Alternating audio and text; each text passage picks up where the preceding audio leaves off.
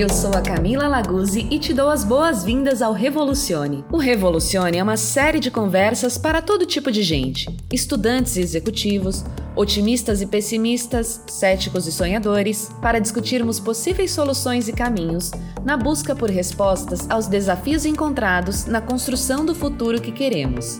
Mais do que respostas prontas, buscamos novos questionamentos e reflexões para levar a discussão adiante. Esse projeto é uma realização da Lagrácia, consultoria de comunicação, em parceria com a Unibis Cultural.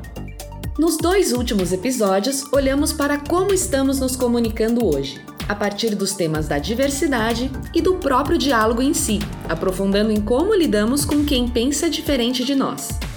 Agora, no terceiro e penúltimo episódio da temporada, vamos olhar para o amanhã, nossa conversa vai ser sobre o que nos espera pela frente na hora de nos comunicarmos e nos relacionarmos. O mundo VUCA lá fora pede por agilidade e objetividade. Mas será que essa mesma lógica se aplica em nosso mundo interior? Como lidar com a subjetividade em nossas relações? E com o desenvolvimento exponencial, como a tecnologia pode ou não contribuir para nos comunicarmos melhor? A Joy Baena, fundadora da La Grácia, moderou esse papo que contou com as presenças de Ed Conde, também aqui da La Grácia, consultor, pensador e cavucador, Michele Prazeres, jornalista, professora e idealizadora do Desacelera SP e do Dia Sem Pressa, além de Xavier Leclerc, criador do Ponto Futuro e fundador da Mox Digital. E aí, vamos nessa? Eu gostaria de convidar para o palco a nossa querida Michele Prazeres. E ela vai contar um pouquinho sobre o que, que ela faz, quem ela é. Me pega de surpresa. Achei que ia ser em ordem alfabética, que eu não ia ser a primeira, entendeu? Gente, boa noite. É, muito obrigada, Joyce, Luiz, pessoal da La Graça, pelo convite para estar aqui. Estou muito feliz, muito honrada de estar aqui. La Graça é parceira do Desacelera SP, que é o projeto que eu é, sou uma das idealizadoras e, e das, das, líderes né, aqui em São Paulo. Eu fiz uma colinha para falar de mim, já falando do assunto de hoje. Então, eu vou, eu vou espiar minha colinha, assim, porque, sei lá, acho que eu não queria fazer uma fala também que eu ficasse aqui contando várias coisas e não fosse em alguns pontos que eu acho importantes a gente conversar, para a gente falar, então, que, que é comunicação do futuro, é, num momento em que a gente vive sempre com pressa desse futuro. Né? Esse é um pouco o lugar da onde eu falo, é, lugar de quem é jornalista e comunicadora e pesquisadora da comunicação. Então, quando Joyce provoca a gente, fala assim: em que momento você pensou sobre a comunicação na sua vida, né, para poder pensar na comunicação do futuro? Eu penso na comunicação desde que eu me entendo por gente. A gente já fazia tipo o jornalzinho da família no Natal. Então, eu penso comunicação o tempo inteiro, eu respiro comunicação, mas eu acho que é, eu listei alguns episódios onde eu pude, talvez, dar uma colaboração é, ao mundo ou contribuir para construir outras formas de comunicação desse lugar que eu atuo, que eu considero né, ser, do ponto de vista de quem pesquisa e atua sobre isso, a crítica da comunicação. Porque a gente conhece a comunicação desse jeito que Joyce falou, né? Ah, não, seja objetivo, seja direto, seja preciso, é, seja descritivo. Especialmente os jornalistas aprendem a ser supostamente isentos, né? Enfim, é, então a gente aprende a fazer comunicação de um jeito muito mental e racional, né? E no Desacelera SP a gente está fazendo comunicação e escrita que a gente chama de afetiva, é, tentando desconstruir algumas categorias que a gente construiu ao longo dessa história de comunicação para dizer assim, não, a gente tem que comunicar os afetos, a gente tem que co comunicar a sensorialidade, a gente tem que poder é, achar que essa comunicação também é legítima e também vai provocar conexões, engajamento, enfim, tudo isso que a gente chama de métricas hoje em dia. Então, eu listei pelo menos três momentos. Né? Um primeiro momento, é, bom, e todos eles é, nasceram de incômodos com esse papo sobre tecnologia. Então, assim, ah, eu sempre trabalhei com tecnologia, bastante, mas com um braço que eu considero uma, um, uma humanização das tecnologias, né, um uso humano das tecnologias, e para pensar, então, o uso das tecnologias é, que não seja esse considerado natural ou é, normal, né? Então, quando eu trabalhava é, como assessora de comunicação em organizações sociais, projetos coletivos e movimentos sociais, eu me perguntei por que, que é obrigatório? Por que, que eu tenho que usar? Por que, que eu tenho que ter um site, um perfil no Twitter, um Instagram, um, SoundCloud, um YouTube? Um... Por que, que eu não posso pensar do que, que eu preciso para fazer a comunicação necessária, inclusive sustentável, né, gente? Quando a gente faz mais do comunicação do que a gente precisa, a gente está contribuindo para o excesso. Então, excesso, acho que é uma palavrinha de conjuntura, assim, do que a gente vive, que é, é me fez pensar por que, que comunicação, que tecnologia tem que ser obrigatório. E aí eu estudei isso no mestrado. E aí eu comecei a trabalhar numa organização de educação, chamação educativa, é uma ONG aqui de São Paulo, é, que trabalha com educação popular, juventude, cultura. E aí eu comecei a me perguntar, então, por que, que é, é, a tecnologia que vai salvar a educação? Porque é um pouco isso que a gente ouve do mercado, né? Então, assim, tem que ter um computador o aluno, tem que ter a sala de informática, tem que ter o professor que sabe manejar as tecnologias e dar uma aula pirotécnica, tem que ter a escola informatizada, tem que ter... Por quê? Aí eu, não, pera, mas qual que é o objetivo pedagógico de usar as tecnologias? E aí sim, com certeza, né, podemos fazer bons usos das tecnologias. E aí eu me perguntei, então, por que que vai salvar? Por que que salva? Ou que tecnologia, de fato, salva? E aí eu fui pesquisar isso no doutorado. e aí continuei minha caminhada, meus filhos nasceram. Quando meus filhos nasceram, a questão do tempo veio assim avassaladoramente para minha vida. É, eu costumo dizer que quando o Miguel nasceu, o tempo encarnou para mim. Miguel é meu mais velho, que tem oito.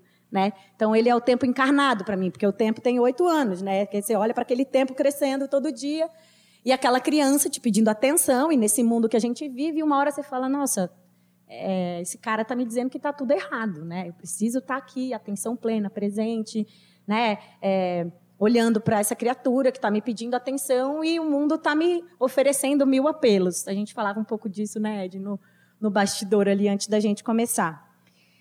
E aí, é, eu comecei a dar aula, então, na Faculdade de Comunicação, que é onde eu trabalho hoje, é meu principal fazer, minha principal prática como professora da Faculdade Casper Libero, aqui em São Paulo. Tem a minha ex-aluna aqui, a Jade. É bom reencontrar as pessoas.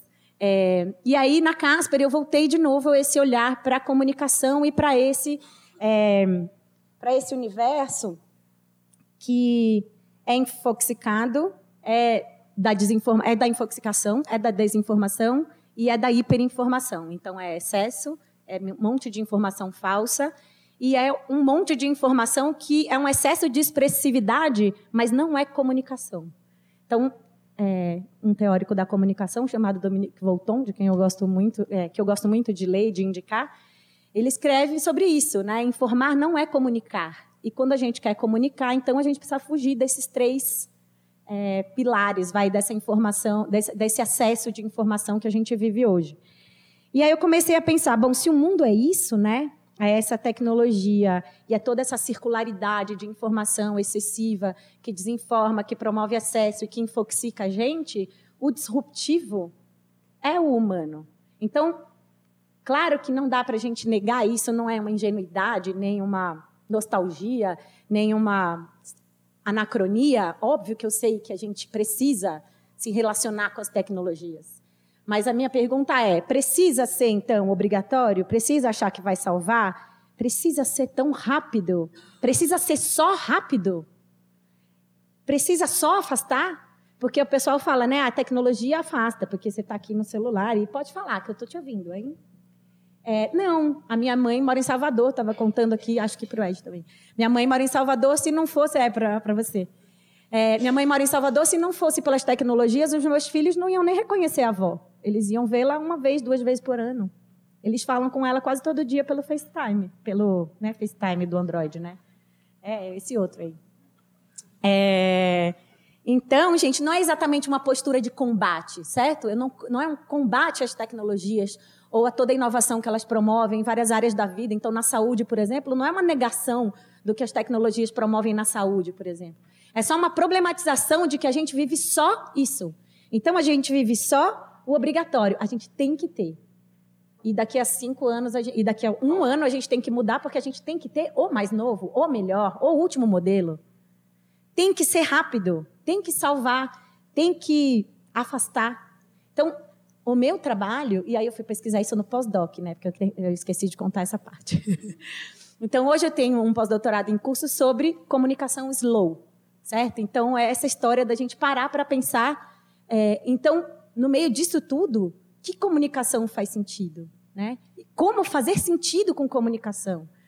Então, eu estou, inclusive, pensando que tipo de métrica a gente pensa para medir uma comunicação realmente eficaz, sendo que a gente valoriza o número, o clique, o comentário, o lá, lá, lá mas a gente não mede como essa comunicação está chegando nessas pessoas. A gente não, não mede, não, a gente até mede, mas a gente não tem isso como a principal métrica, talvez, de sucesso ou de eficácia daquela comunicação. Então, estou é, chegando em alguns parâmetros, acho que a gente pode conversar mais no debate, mas eu queria contar para vocês que essas são as perguntas que eu me faço quase que todo dia sobre comunicação e que eu percebo que requerem da gente o tempo inteiro uma atitude real de atenção permanente ao que a gente está fazendo. Se a gente para de gastar energia prestando atenção no que a gente está vendo, é, ouvindo e falando, a gente cai no automático e a gente não se comunica, a gente se expressa. E a gente não ouve, a gente só né, transmite. Né? Então, a, é muita energia que precisa para estar atento e forte e se comunicar com sentido e com presença e com atenção plena, que, é, que são as ideias do Slow transpostas para o mundo da comunicação. Acho que esse era o recado Ótimo. principal junto com a apresentação. Falei muito, né? Eu falei para Camila que eu precisava de puxão de orelha. Obrigada, Michelle. Imagina. Você pode ficar sentada aí já. Nosso próximo convidado, a gente já vê que a conversa aqui vai ser boa, né? Porque é uma pessoa de tecnologia. Olha que beleza. Xavier, um prazer te receber. Pode pegar o microfone. Olá, boa noite a todos. É, como vocês percebem, eu sou carioca da França. Ou seja, sou francês, moro no Rio. É, viajei hoje para chegar para estar com vocês e agradeço muito pelo convite. Então, eu sou o cara da tecnologia. Antes de me mudar para cá, eh, eu comecei minha vida profissional em finanças, depois me mudei para o universo da televisão, que foi onde eu descobri realmente a comunicação no sentido de broadcasting, um para muitos. Como você se, vai se exprimir, como todo o mercado profissional da publicidade, e depois de um tempinho, uma empresa chamada Google me ligou querendo me contratar, é, porque elas iriam lançar o Google Video, que era o antigo YouTube. E lá eu comecei uma caminhada de 10 anos, trabalhando primeiro para Google, depois eu fui um dos primeiros funcionários de Facebook na França, e eu vendava sentimentos, likes. Então, é, eu acho gostei muito do tema que você que você trouxe porque isso me fez descobrir, é, pensar e moldar de uma certa maneira dois é, paradigmas de comunicação. O primeiro é vocês. Como vocês mudaram seus hábitos, como vocês mudaram o fato de só olhar para a televisão, por exemplo, de receber informação e de se tornar fontes de informação, fontes de comunicação. Ou seja, o empoderamento das pessoas através da tecnologia para talvez se comunicar às vezes, para exprimir informação, para fazer essa comunicação de pessoa até pessoa, sem o que tinha como paradigma no começo de grandes fontes de comunicação, que era a imprensa, a televisão, qualquer que seja. Então, esse paradigma, essa mudança evoluiu bastante em 15 anos. É, estou no Brasil há cinco anos. E hoje em dia nós falamos muito de excesso, nós falamos muito de fake news, tem até os deep fake news, que é a fake news ainda pior. É, e isso me fez refletir sobre o que nós chamamos de comunicação real, de excesso de comunicação. Ao mesmo tempo, o que eu queria trazer para o palco é, foi a mudança do mercado da publicidade. A publicidade, que seja a comunicação profissional, que quase todos nós nos usamos quando nós temos um negócio, a necessidade de ir nas redes sociais, a capacidade hoje que todo empresário, empreendedor tem de se comunicar, que antigamente era muito mais complicado, isso vai, eu acho, agregar um pouco no que você comentou de como o mercado de publicidade se mudou, porque também eu quero trazer para vocês a perspectiva europeia. Sendo francês, nós temos Descartes, o cartesianismo, esse coração de métricas, de o cérebro e tudo isso. E chegando no Brasil, eu descobri o abraço, eu descobri o coramão, eu descobri uma outra forma de se comunicar, até na comunicação profissional. Então, é, fico muito honrado pelo convite, obrigado, Grácia. É, e um pouco isso que eu queria trazer, porque ao longo de 15 anos, nós vimos algumas coisas interessantes e também eu quero trazer por que, que eu estou aqui. Chegando no Brasil, eu decidi criar o Ponto Futuro, que é uma série de eventos B2B para empresas para ajudar executivos a entender o que está acontecendo com tecnologia na nossa vida pessoal, nós percebemos o excesso, até o medo de se comunicar demais, mas no âmbito profissional, às vezes é ainda pior. A hierarquia está começando a, a, perceber que o mais jovem, o estagiário, que não falava, hoje em dia você tem que perguntar para ele porque ele sabe melhor. Então, nós estamos em novos paradigmas profissionais, é isso que traz no Ponto Futuro, e o tema do primeiro evento que nós organizamos lá no Rio, em maio de 2017, foi compreender o presente para liderar o futuro. Eu acredito que no, na comunicação do futuro, ninguém tem bola de cristal. Dá para sentir um pouco alguns caminhos. O que nós acreditamos na Mox Digital, tem minha sócia lá por trás, é, nós acreditamos que todas as empresas vão ser empresas de tecnologia. O que isso significa? Antigamente, não nem tanto tempo atrás, TI era a área de tecnologia, serviço. Hoje em dia, se tornam, até no seu trabalho, ferramentas extremamente poderosas. Estamos falando de tecnologia está mudando a educação. O que isso significa? Está mudando o marketing, está mudando o RH, está mudando vendas. Significa que está abrindo oportunidades gigantes obviamente, que são muito ligadas à essência da tecnologia. Eu voltarei nisso, que tecnologia oferece alcance.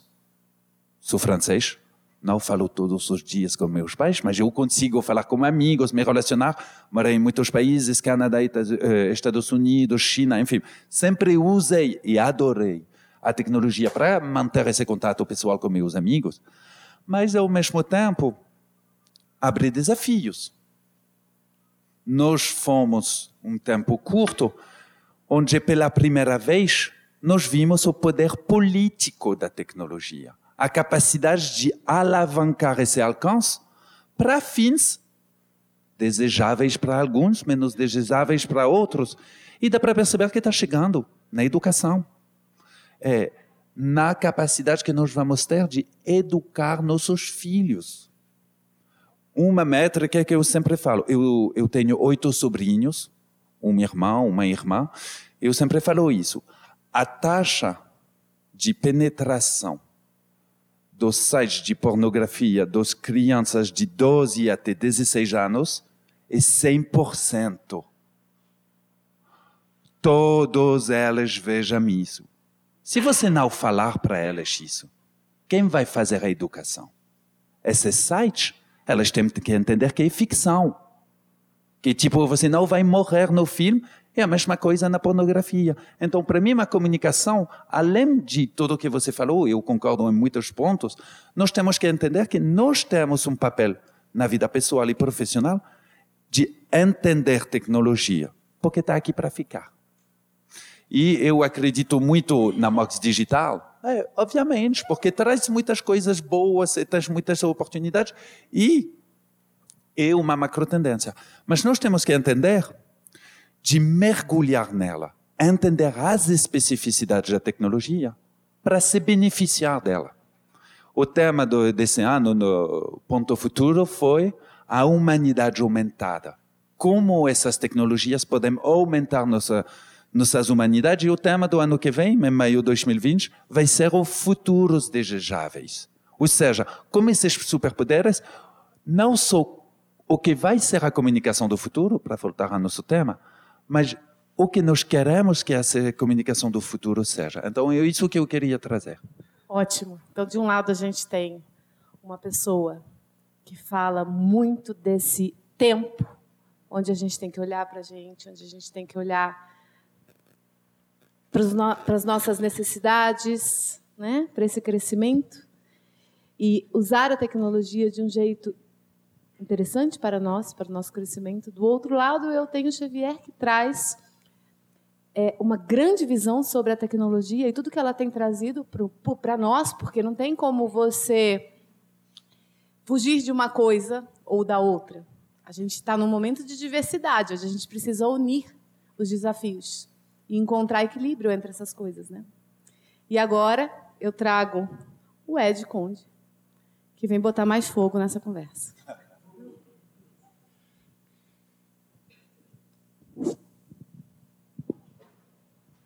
Olá, pessoal, boa noite para vocês. Tudo bem? Tudo em paz? Eu achei interessante sua comunicação, sua comunicação. São duas, duas vias é, é, diferentes, complementares. Né? E como a Joyce falou, talvez eu esteja trazendo aqui uma terceira via, diferente né, em termos de ponto de vista, que o meu, meu interesse pela comunicação foi sendo vítima dela. E quando eu falo vítima dela, eu estou me referindo a vocês se lembram que a Joyce comentou aqui no início de uma briga eterna né, entre o lado esquerdo, vocês lembram o que estava aqui? A objetividade, o lado direto, e o outro lado, que é o lado né, do, do afetivo, do subjetivo. Comigo aconteceu exatamente a descoberta disso em função de tudo que aconteceu, seja na infância, seja na escola e hoje profissionalmente, lidando exatamente com esse universo nosso aqui de tentar mostrar para outras pessoas outras formas de comunicar, outras formas de apresentar, outras formas de se relacionar. Né? Então, eu sou, sou da época em que o bullying era mais limitado, mas eu sofri muito de bullying na escola em relação a, a esses processos, mas não tinha absolutamente nada né, de, do lado digital. É, eu adoeci em função da comunicação. Eu tive gastrite, eu tive úlcera, eu tive depressão, em função de ambientes em que não havia tudo isso que a Joyce brilhantemente expôs no início. Só que eu fui descobrir isso depois de muito tempo. Né? Ou seja, a paixão por esse mundo da, das relações, do conhecimento, da comunicação, no meu caso, teve uma outra origem. Eu adoro demais essa área em função, eu uso até a expressão comunicação orgânica com a Joyce, porque exatamente eu acho que nós perdemos um pouco esse lado orgânico apesar de ser, sermos seres vivos, somos organismos. Então não adianta nada alguém chegar com tanta solução imediata, rápida, instantânea e objetiva, porque nós não recebemos dessa forma. A inteligência artificial, sim, nós não. Nós temos outros mecanismos de receber e nós temos outros mecanismos de transmitir. E eu tenho sentido muito isso, trabalho pela graça já há 5, 6, 7 anos e nessa área há 20 como realmente as pessoas têm uma dificuldade muito grande de achar uma outra forma de falar, se relacionar, explicar e comunicar. Surgiram 200 tecnologias de comunicação, mas é impressionante como no aspecto humano não surgiram soluções tão disruptivas assim. As pessoas ainda se apegam muito a, a traços extremamente formais, conteudistas. E o bate-papo hoje, a contribuição, eu acho que vai ser bem interessante, seria colocar esse outro lado da história.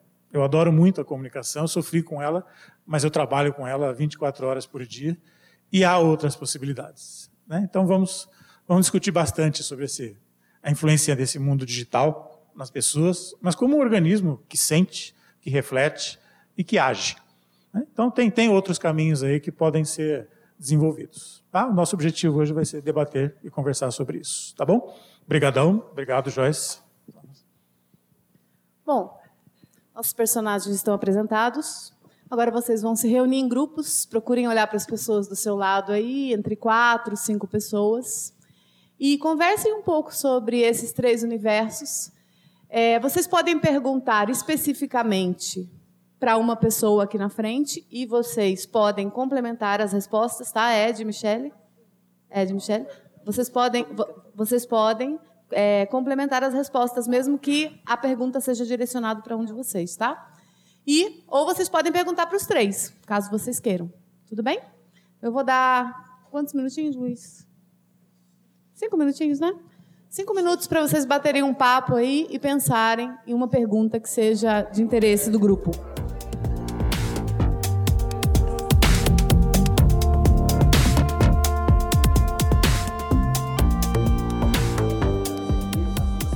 Pessoal, seguinte. Vou começar a puxar as perguntas. São, eu tenho sete grupos aqui hoje, pelo que eu percebi. Então eu tenho sete perguntas no mínimo, né? Agora são dez para as oito. Se vocês queria combinar o seguinte, tá? Se alguém, é, na, na, hora que a gente terminar as sete perguntas e ainda sobrar tempo, quiser fazer mais uma pergunta, basta levantar a mão que a gente traz novas perguntas em cima, tá bom? Assim como se vocês quiserem é, complementar com alguma coisa também, se tiver se quiser trazer algum outro ponto sobre aquela questão que está sendo colocada, também fiquem à vontade. Tudo bem? A gente podia começar por aqui hoje, né? Boa noite. A pergunta é para quem puder e quem quiser responder. É o seguinte: muito se fala em humanizar a comunicação, né? Hoje a gente está num dia a dia onde nem se viaja mais para fechar negócio. As pessoas fazem tudo de forma virtual e a gente entende que é uma tendência por conta de custos, enfim, praticidade. Mas a, a pergunta é: como humanizar? Que dicas seriam dadas, válidas, para a gente humanizar sem sobrecarregar um recurso que já é poderoso, mas que pode ficar desgastado por conta disso? É isso. Então eu vou começar porque eu adoro falar. É, eu faço muito conference call, porque eu trabalhei 10 anos para empresas americanas e cada semana nós tínhamos o call mundial, como aquele australiano que tinha que acordar todos os todas pelo menos uma vez por semana às três e meia da manhã para ele para fazer o call às quatro da manhã e atrapalha um pouco a sua vida. Quando nós falamos, é, nós entramos, ah, como você está? Está tudo bem. Isso é a função fatigue da língua, da língua. Ou seja, quando você tenta se relacionar especificamente com aquela pessoa que você está perguntando. O que nós percebemos é que uma maneira de humanizar a comunicação, você está falando especificamente no âmbito de trabalho, tudo isso, é continuar as perguntas. Ou seja, focar, ter interesse de verdade. Ah, como você está desde a semana passada? Como foi aquele evento? Para tangibilizar o seu interesse, para não ficar só no uma conversa que você poderia ter num elevador, mas falar: "Ah, eu lembro que você falou isso. Ah, eu gosto daquela blusa onde para criar uma conexão de verdade entre duas pessoas no momento específico eu era vendedor de publicidade, então eu tinha que encontrar muitas pessoas o tempo todo. Eu sempre tentava lembrar pelo menos de três pontos de cada encontro que eu anotava para trazer de novo, porque essa pessoa pensa imediatamente, ela focou, tem interesse de verdade e especificamente não é uma conversa que ele vai ter com tudo isso. É um pouco um truque, mas quando você usa truque, você abre um, uma, um outro caminho para a pessoa não responder, estou tudo bem. Ah, verdade, tudo isso. E começa a conversa fluindo, porque no final das contas, o que eu percebi, na comunicação, na, na, na troca de mensagem, você tem que abrir o fluxo um pouco para que essa comunicação seja mais aberta, não seja parada eh, no coração fechado de, ah, estou tudo bem. É o que você vai falar depois. Ok, está tudo bem, vamos lá. Então eu uso isso pessoalmente. Eu queria comentar, eu acho que é, é isso, é, mas é também, bom, a minha primeira, a minha primeira resposta mais imediata seria.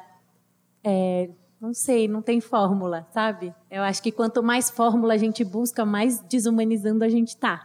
Então, eu te diria assim: qual que é o segredo para humanizar a tecnologia no contexto X? Ah, vamos entender esse contexto? Então, é dentro de uma empresa? É na convivência entre os funcionários? É na escola? É na convivência entre os professores e os alunos? É em casa? Porque na minha família todo mundo está meio viciado em celular e a gente quer criar umas regras. Então, assim, primeiro de tudo, eu te diria, sei lá, não tem muitas fórmulas. Eu acho que tem alguns parâmetros, né? Acho que a gente pode partir de alguns acordos. Mas mesmo esses acordos, eles têm que ser de, daquele lugar, daquele contexto, né? Então, é, sei lá, ah, eu quero ter uma relação mais humanizada com as tecnologias porque eu estou ficando enlouquecida porque é, quando as pessoas visualizam e não respondem as minhas mensagens, eu quero matar elas. Então, se é esse o seu objetivo, então, né, vamos trabalhar esse objetivo. Então, como humanizar nesse contexto, né? Então, a primeira coisa, assim, minha resposta mais imediata é: não tem fórmula. Quanto mais fórmula a gente busca, menos humanizado a gente está sendo. E a gente precisa entender os contextos e as pessoas envolvidas e o que está em questão de fato. Tipo, por que, que aquela comunicação, é, tá, aquela tecnologia está sendo enxergada como algo que está roubando a possibilidade daquelas pessoas se comunicarem? E aí, é, por exemplo, para estabelecer uma relação mais saudável com as tecnologias, eu sempre falo: saia do automático. Né? Então, se o automático é, ai, visualizou, não respondeu. Por quê? Sabe? Se pergunta por quê. Por que você está esperando aquela resposta tão rápido? Porque, assim, às vezes, por que você vai responder tão rápido também? Porque, às vezes, a gente responde só para tirar da frente, né? E a gente nem responde, porque a gente nem se conectou com o que aquela pessoa falou do outro lado. A gente responde só para, sei lá, marcar lida lá no, no bichinho do negócio. Enfim, então, é, Sai do, saia do automático, né? Se pergunte por quê. Acho que esse é, um, é uma dica. Eu, eu, eu, acho... eu, eu só iria acrescentar, é muito, é muito verdadeiro. Quando você está na frente dessa, de uma pessoa, dá para olhar o corpo, como a pessoa cheira, como ela está, se ela está assim. Num call, num, num WhatsApp, não dá para sentir isso. E muitas vezes é, a, a, comunicação escrita é ainda pior porque você não sabe. Imagina, é, você está mandando aquela mensagem, só que o filho, aquela criatura que está pegando é, e, e, você está cozinhando, não dá para responder. Então, contextualizar é, é, ainda mais complicado com tecnologia, porque quando é comunicação pessoal, é, dá para ver, dá para sentir, dá muito mais informações. Então, nós temos menos informação para fazer aquele trabalho muito importante. Total, é você sempre essa chata que vai trazer a voz dos pesquisadores, mas tem um pesquisador aqui da PUC, o Norval Baitello, ele, ele trabalha com uma concepção da história da ecologia da comunicação, onde eles falam assim, o corpo é nossa mídia primária. Então, o corpo fala e diz. Quando a gente, quanto mais camadas de mediação tecnológica a gente tem, mais a gente precisa se esforçar para se aproximar do que é a linguagem que o corpo pode contar, que pode, que pode falar. Porque a gente fala desse jeito. Então, mas eu não sei se tem uma resposta muito precisa e nem sei se eu te respondi também.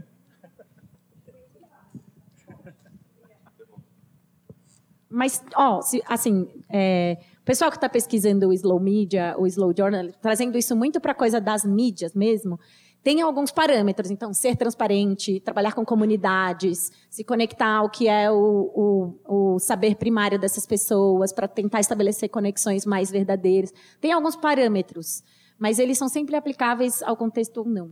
Né? Se você quiser concretizar mais, tipo, descer para o chão mesmo, sugeriria o Manifesto Slow Media, um, movimento é, que está tentando humanizar essa coisa da comunicação e da tecnologia. É, diga. Só um comentário. Acho que nunca ninguém na escola teve aula de humanização. Tá? Ninguém. Agora está virando moda. E vai virar. Né? Os robôs chegaram. Voltemos na, na, a ser gente. Na França, na França, nós tínhamos, acabou, educação cívica que era como interagir com as pessoas. Nós tínhamos, infelizmente, faz quase 20 anos que nós tiramos da educação nacional, mas nós tínhamos educação cívica para como se comportar com pessoas diferentes, tudo isso. Eu tenho na minha, até na minha família um, um rapaz, é, é bem íntimo mesmo, sobrinhada toda.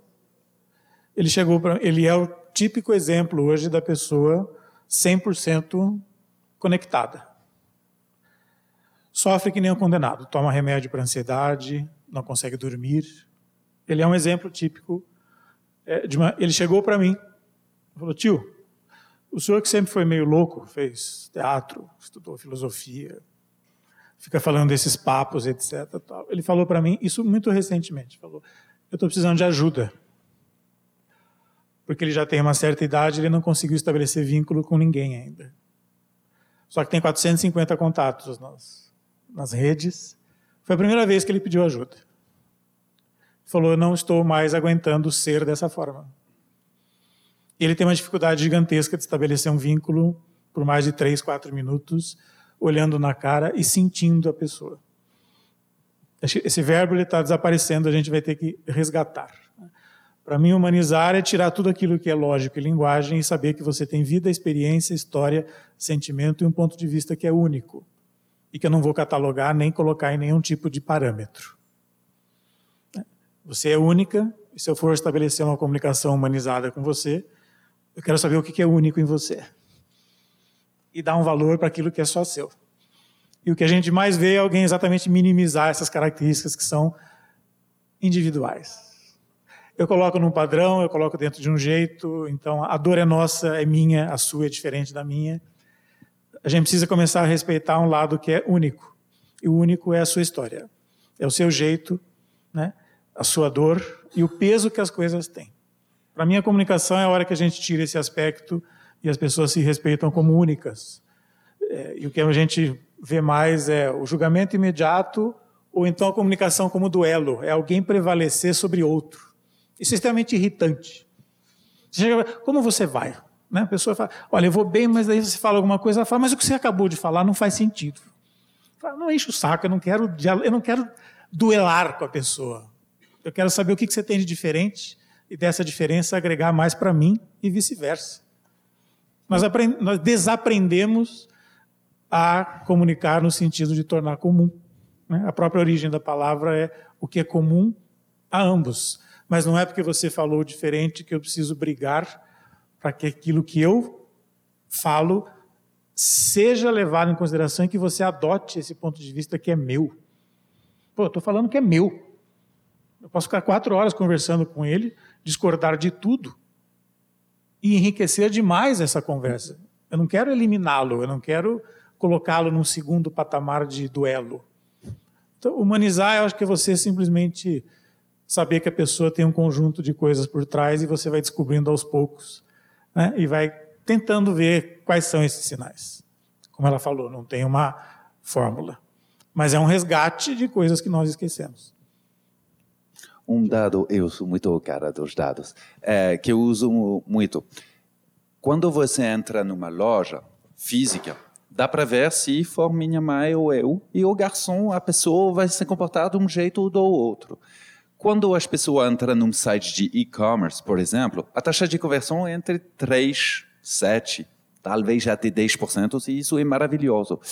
Isso é uma ilustração de o quanto desumanizada uma comunicação através da tecnologia num site que fica o mesmo para você para eu, que não funciona.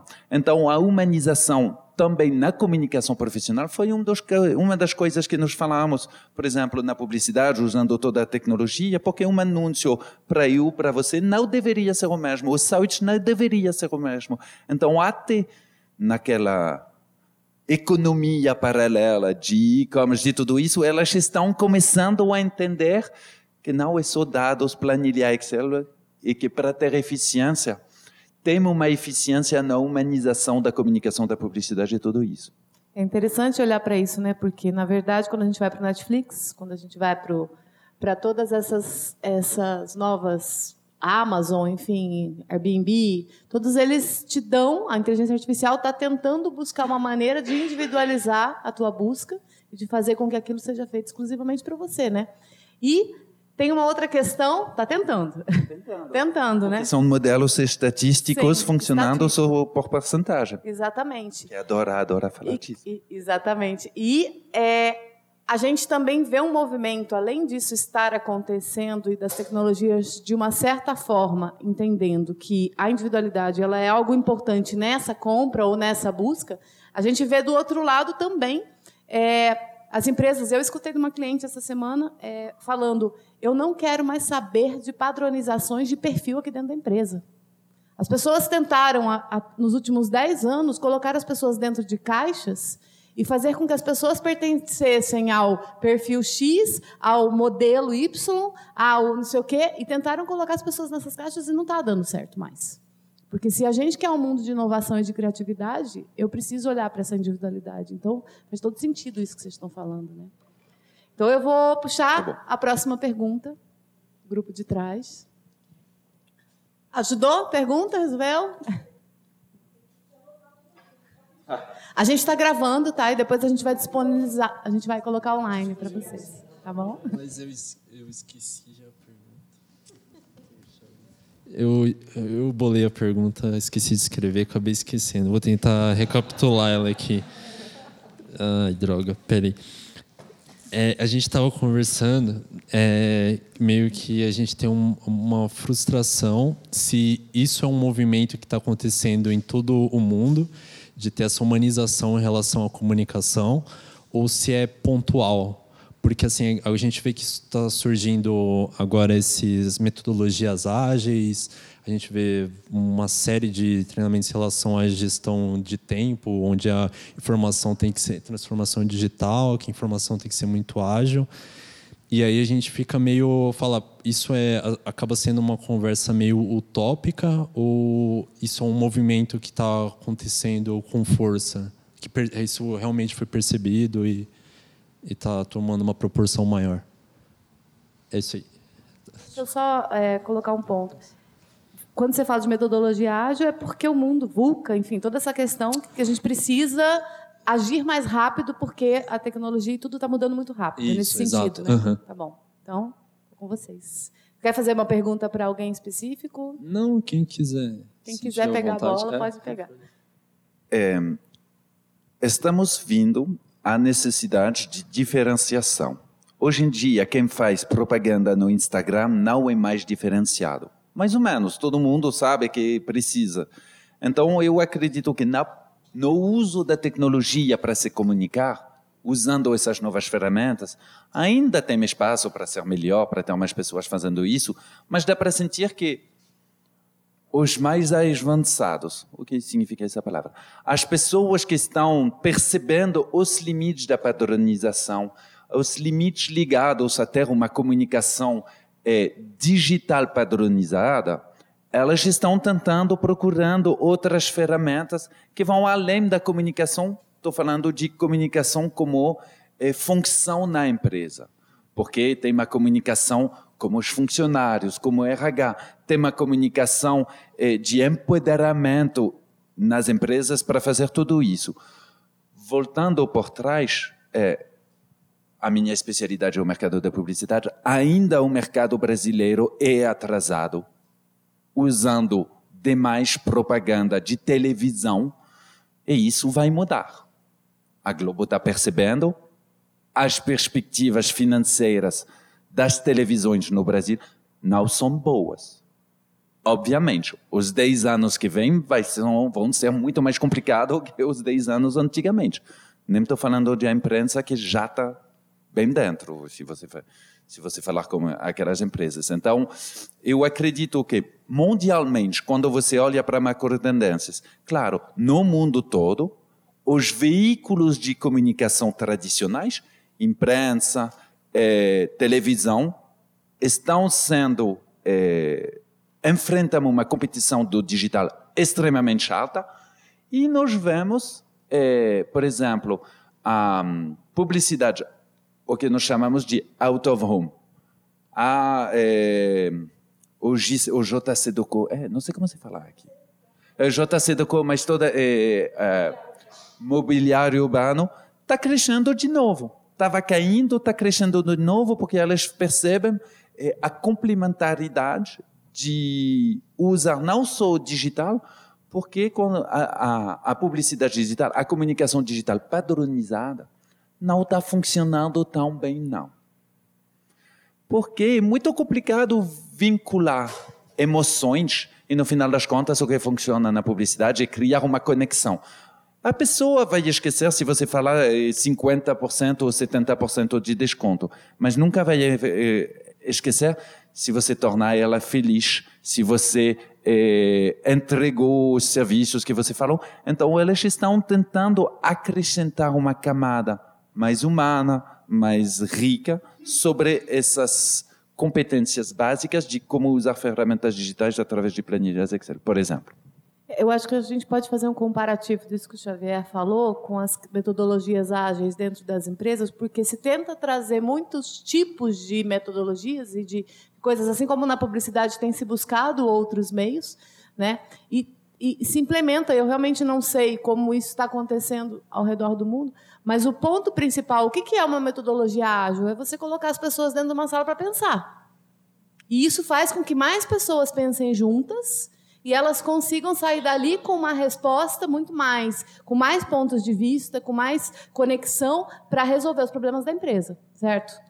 Então, eu acredito que tanto isso tem acontecido da publicidade, né, de você começar a pensar em como que eu posso atingir mais gente e como que eu posso fazer mais pessoas pensarem juntas para se chegarem em coisas. Os métodos para isso, seja design thinking, seja o que for, não interessa muito. É só uma metodologia para fazer isso acontecer, né? Mas eu iria acrescentar que, fora da transformação digital, usar ferramentas digitais, eu acredito, em minha opinião, baseada na minha experiência, nós estamos numa transformação tecnologia, tecnológica extremamente profunda. Ainda não percebemos, percebemos o quanto a tecnologia está mexendo com as fundações do nosso modelo civilizacional. E nada menos. Então, eh, vocês podem falar, é a sua opinião, mas eu acredito, o meu trabalho na Mox Digital é ajudar a trazer pontos de vista e experiências para ajudar pessoas a ter uma opinião informada. Nós moramos na era da opinião. Eu sinto muito, mas muitas opiniões de pessoas menos informadas, menos pesquisadas, não valem tanto o quanto a minha opinião sobre alguns pontos, porque minha opinião medical não vale nada. Eu não tenho as competências, as informações, as pesquisas para fazer isso. E o que estamos vendo com a chegada da tecnologia é a mudança do modelo industrial. Então, o modelo industrial é vamos fazer um planejamento, cinco anos, eu tenho visibilidade há dez anos. Acabou. Então, a transformação tecnológica que está por trás não é só uma transformação digital. É a razão que está chegando novas metodologias mais humanas, mais ágil, mas tudo isso para se adaptar a uma realidade um pouco menos fácil a planejar, pelo menos. Eu diria que assim, é... nossa, são tantas coisas que é difícil organizar o pensamento, mas eu não estou conseguindo enxergar. A pessoa que fez a pergunta está me dando uma agonia. Ah, oi, tudo bom? É, é, eu diria assim, tudo que a gente está vivendo é ao mesmo tempo antigo, porque a gente está atrasado e a gente tem sempre essa sensação do atraso pressionando a gente a correr atrás. Ao mesmo tempo é muito novo do ponto de vista do tempo histórico. Então a gente tem pressa, mas a gente também precisa entender que não, pera, calma, isso é novo. A gente está aprendendo a lidar com isso. Vamos junto, vamos, né? pensando, vamos problematizando, vamos estranhando, porque nada é tanto assim. E eu acho que, como sociedade, a gente não tem essa oportunidade. A gente está sendo engolido pela obsolescência programada, que é tenha o novo, o antes, o ágil, o rápido, o agora, seja, faça, aconteça. Como sociedade, a gente está sendo engolido. O Bicho Han chamou de sociedade do cansaço. É isso, né? A gente anda exausto, cansado, esgotado e a tecnologia é um dos motores desse esgotamento, mas eu acho que a gente confunde o que a gente chama de tecnologia com outros motores de aceleração. Entende? Porque, de alguma forma, está tudo automatizado, como o Xavier falou. Nossa vida está automatizada. Então, é muito fácil a gente atribuir, não, a culpa é da tecnologia. Não, eu estou ansioso por causa do Zap Zap. Não, gente, é mais complexo do que parece. Né?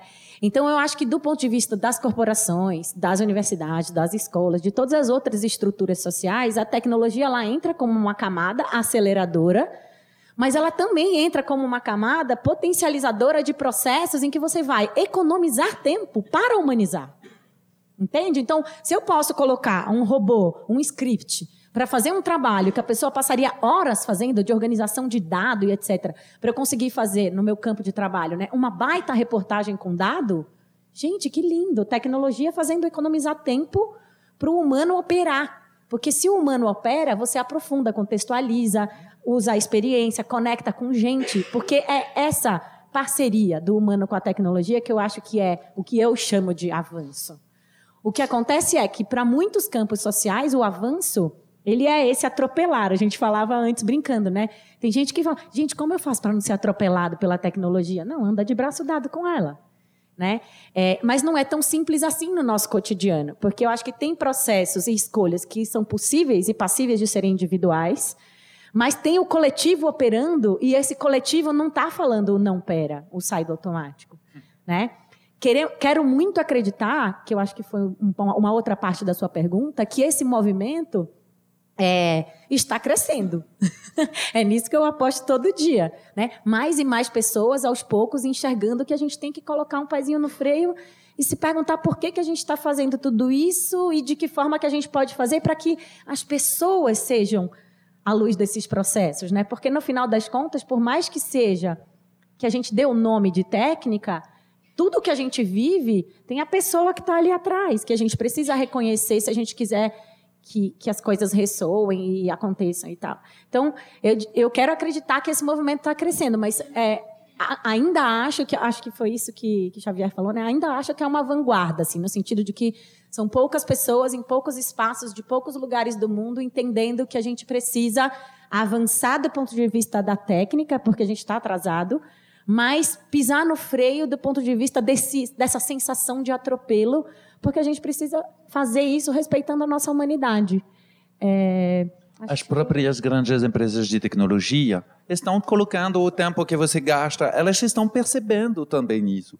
E, e, e muita adolescência do nosso uso de tudo isso, mas eu gosto do que você falou, colocar isso no tempo histórico maior. O Steven Pinker, quem conhece o Steven Pinker? É maravilhoso. Nunca trabalhamos tão pouco. Gente, um século atrás, você trabalhava quando você era criança. Você estava no campo trabalhando. Então, nós temos muito tempo. O que vamos fazer? Nós já desaceleramos muito a respeito do nosso trabalho, porque a mortalidade infantil caiu. Enfim, tem muitos lados bons da tecnologia. Agora é o que nós vamos fazer com esse tempo ficar todo clicando o tempo todo, ou desacelerar, se reconectar, se reiniciar. Eu acho isso uma, um, um, lado muito bom.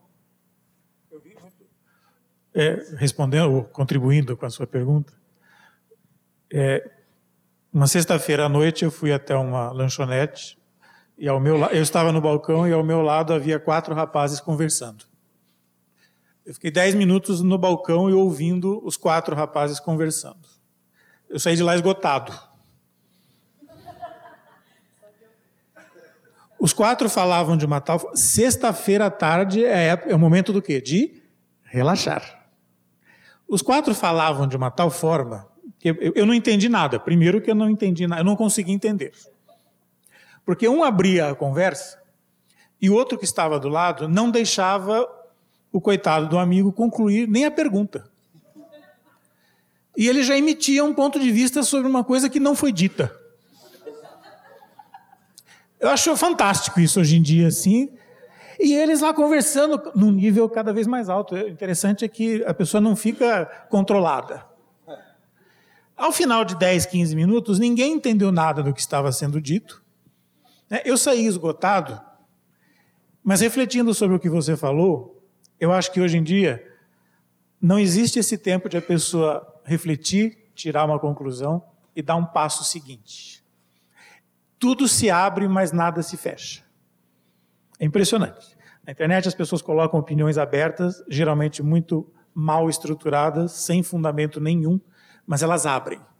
Viram um estado de excitação total. O que é aquilo? Não sei, mas vamos falar sobre. O que, você disse? Eu não entendo nada do que você disse, mas eu imito uma opinião que nem eu sei.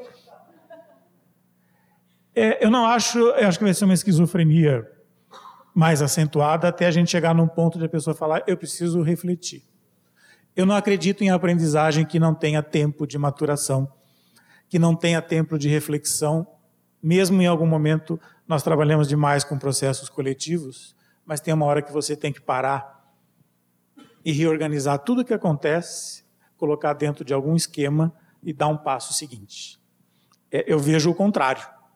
A pessoa pega um fragmento de alguma coisa e no minuto seguinte já fala aquilo. Mas como é que você fala se você nem experimentou aquilo? Não, eu vi ali. Ai, e a dúvida que eu tenho, eu vou aonde? Vou na Wikipedia, na Wikipédia. Aí tem lá, você lê 200 livros, né? Nossa amiga aqui faz 100 anos que estuda alguma coisa para ter um fundamento. Moda de falar, né? Óbvio. Mas você encontra uma pessoa que vai lá na, na, na Wikipédia ou faz alguma coisa em duas, três horas, e é impressionante. A pessoa emite uma opinião como se fosse alguém que estuda há 30 anos alguma coisa, e é, você está refletindo a vida inteira, você está refletindo a vida inteira. Mas é um, atropelo sem fim. Eu acho que é muita ansiedade, tudo se abre e não tem tempo de tirar uma conclusão para você dar um passo seguinte. E, e, e, não é culpa da tecnologia, é culpa do que eu faço com ela. Mas que, que, que é muito focado na tecnologia. Alguém já viu esse anúncio que me traz muita ansiedade de ler qualquer livro em 12 minutos? Os CEOs vão ler, não sei, 60 livros por ano e com esse aplicativo você consegue ler um livro em 12 minutos. Alguém já usou?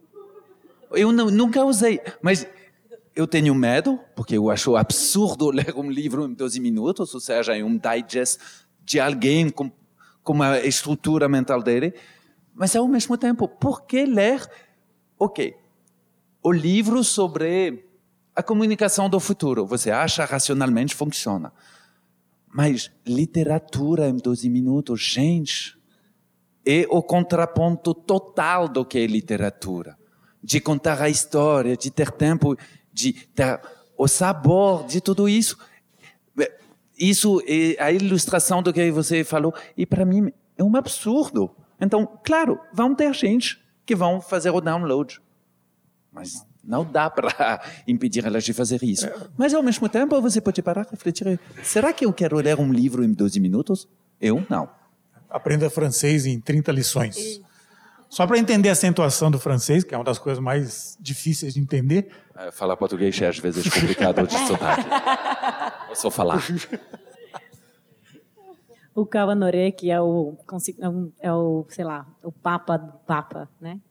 Do movimento slow, o cara que escreveu a obra In the Phrase of Slowness, traduzida para português como devagar, ele conta na introdução do livro que a história dele da relação com o movimento slow e etc começou quando ele é, teve o impulso de comprar para ler para o filho dele à noite contos de fada em seis minutos. Que é isso, né? Então, é, em vez dele ter o tempo para ler, para colocar o filho dele para dormir, ele estava achando que ele estava perdendo tempo fazendo aquilo. E aí ele ia atender esse impulso Revelação. ele falou: Nossa, não, o que, que eu estou fazendo com a minha vida? E aí ele parou e, e aí ele escreveu essa obra, escreveu vários outros livros e é um, um pensador do movimento slow. Isso é muito triste, na verdade, né? Porque eu, quando eu, eu chego numa sala de aula e eu vejo alunos mais jovens, e eu peço para eles, normalmente, contarem uma história sobre si mesmos, para se apresentarem uns para os outros. E tem alguns que terminam a própria história em dois segundos. A pessoa não tem nada para falar de si mesma. E é muito triste. Quanto mais jovem, mais eu percebo que eles per estão perdendo a capacidade de pensar em detalhes que ajudam a enriquecer a si mesmos contando sobre si. É muito louco isso. E eu vou puxar a próxima pergunta. Ah, eu gostaria de ilustrar. Boa noite, meu nome é Miriam, obrigada pela oportunidade e fiquei super satisfeita de saber que a La Graça estava aqui hoje. Nossa, que gostoso! Já conheço o trabalho de vocês, admiro. E eu acho que o que está acontecendo no mundo hoje, que muda na maneira como eu me comunico, é. Desculpa o seu nome? Xavier, ele tocou numa, num ponto que é muito importante. Na verdade, é, os problemas já estavam aí, na verdade. Então, é, a comunicação é, é, como que eu me comunico. A gente não sabe se comunicar, né? Eu não me interesso pelo outro. Eu quero falar. Eu quero falar e quero que você me ouça. Entendeu? Então, assim, é, teve um tempo agora na Paulista que estava um container da Twitter, vocês ficaram sabendo? E é, eles colocaram, o Twitter, né? Colocou uma é, startup, TweetUp, né? Para as pessoas entrarem lá dentro e se conectarem com, com outros países.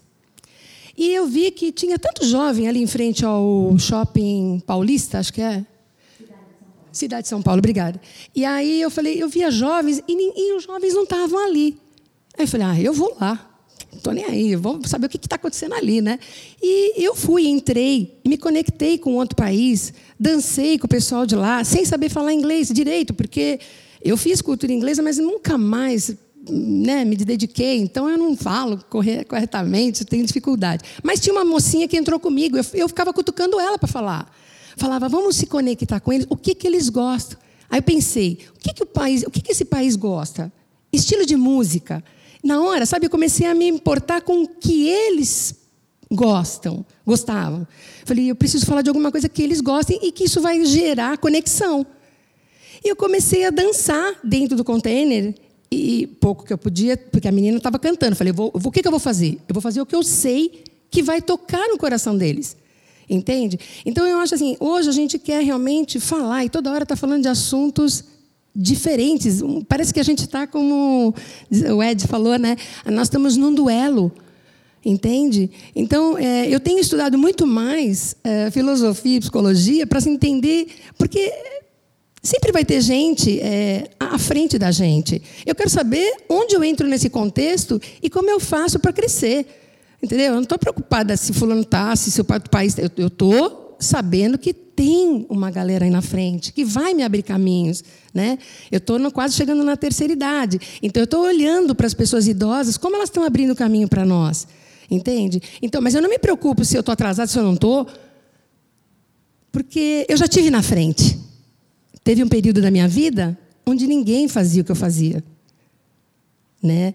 Então, assim, o que, quando a pergunta fala o que está mudando, ah, para mim está mudando a empatia, que eu aprendi lá na La Graça, a compaixão. Eu começo a me interessar pelo outro, pelo sofrimento, pela dor do outro. Será que eu posso ajudar? Como é que eu posso ajudar com uma tecnologia tão maravilhosa? Então, por exemplo, se eu vou num consultório e vejo criança, eu procuro brincar. Criança perto de mim, eu, tenho, eu falo para todo mundo isso. Isso não é um dom meu. Eu procurei desenvolver. Criança perto de mim não fica com celular. Eu consigo ficar com criança e ela não fica no celular. Acredite se quiser. Aliás, eu, tô, eu pago para ver se eu faço um desafio, se alguém fica do meu lado com o celular. Por quê?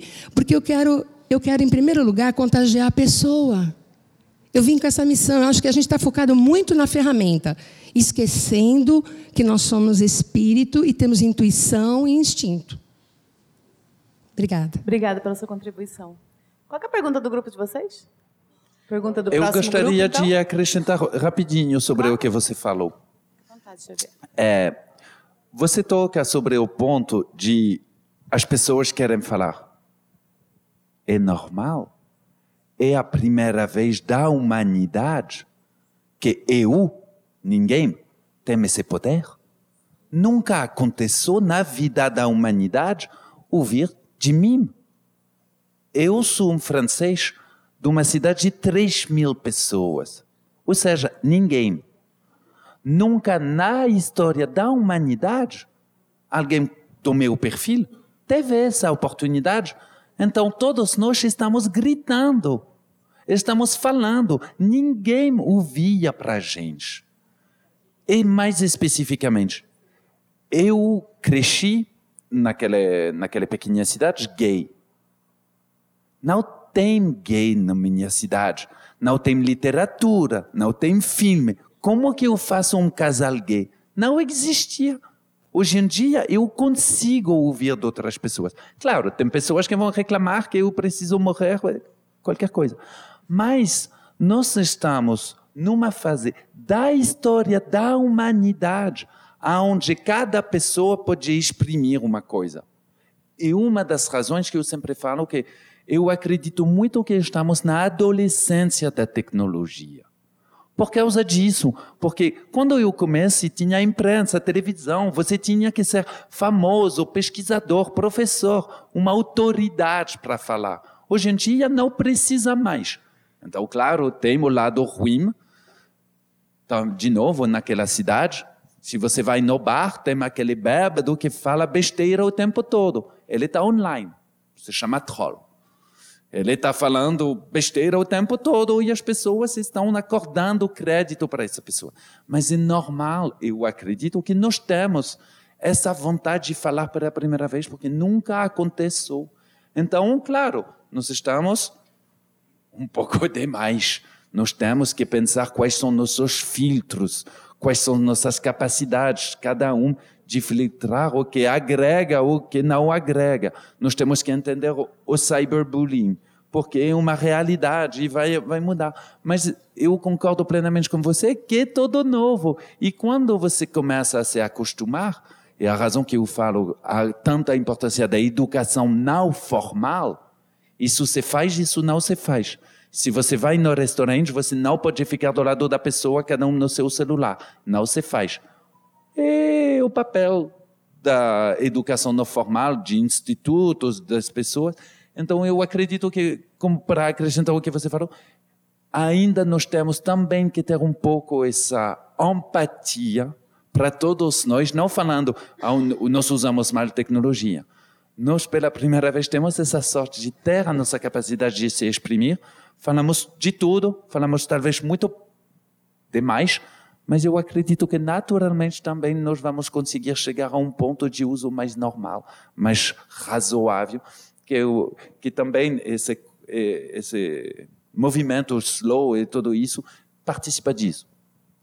É, pode, pode comentar, Pode. É, enquanto a Miriam falava, eu fiquei aqui, ai gente, lá vou eu ser a pessimista, chata, pentelha de novo. Porque, assim, eu acho que do ponto de vista humano, é, realmente, eu, eu, eu, quero acreditar e acredito na, na nossa evolução, é, né? Espírito, alma, etc.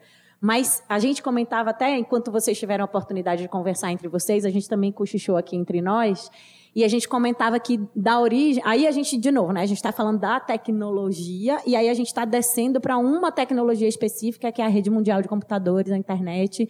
E que dentro disso a gente está falando de rede social, que é uma outra, que é plataforma tal. Então, assim, usar as palavras com alguma precisão. É, porque eu acho assim, do ponto de vista humano, talvez a gente esteja de fato acordando para o fato de que é, o futuro está na escuta.